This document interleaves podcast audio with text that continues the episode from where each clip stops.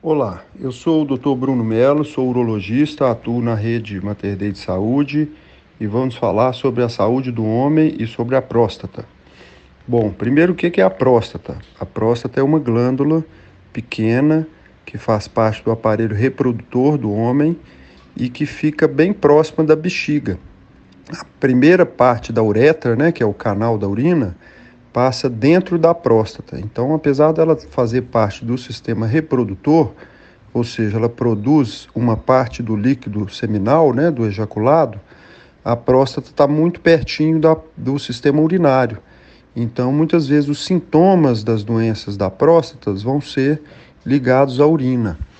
Como a próstata é muito perto do reto do ânus, a parte final do intestino, portanto, a gente utiliza essa proximidade para fazer o exame de toque, que é aquele exame que, que é muito.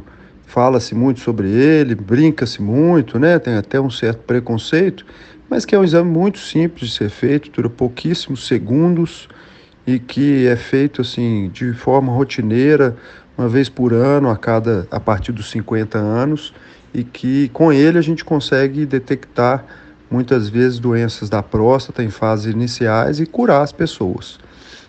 Então, para isso que serve a próstata, ela faz parte do aparelho reprodutor e está bem próxima do aparelho digestivo e do aparelho urinário do homem.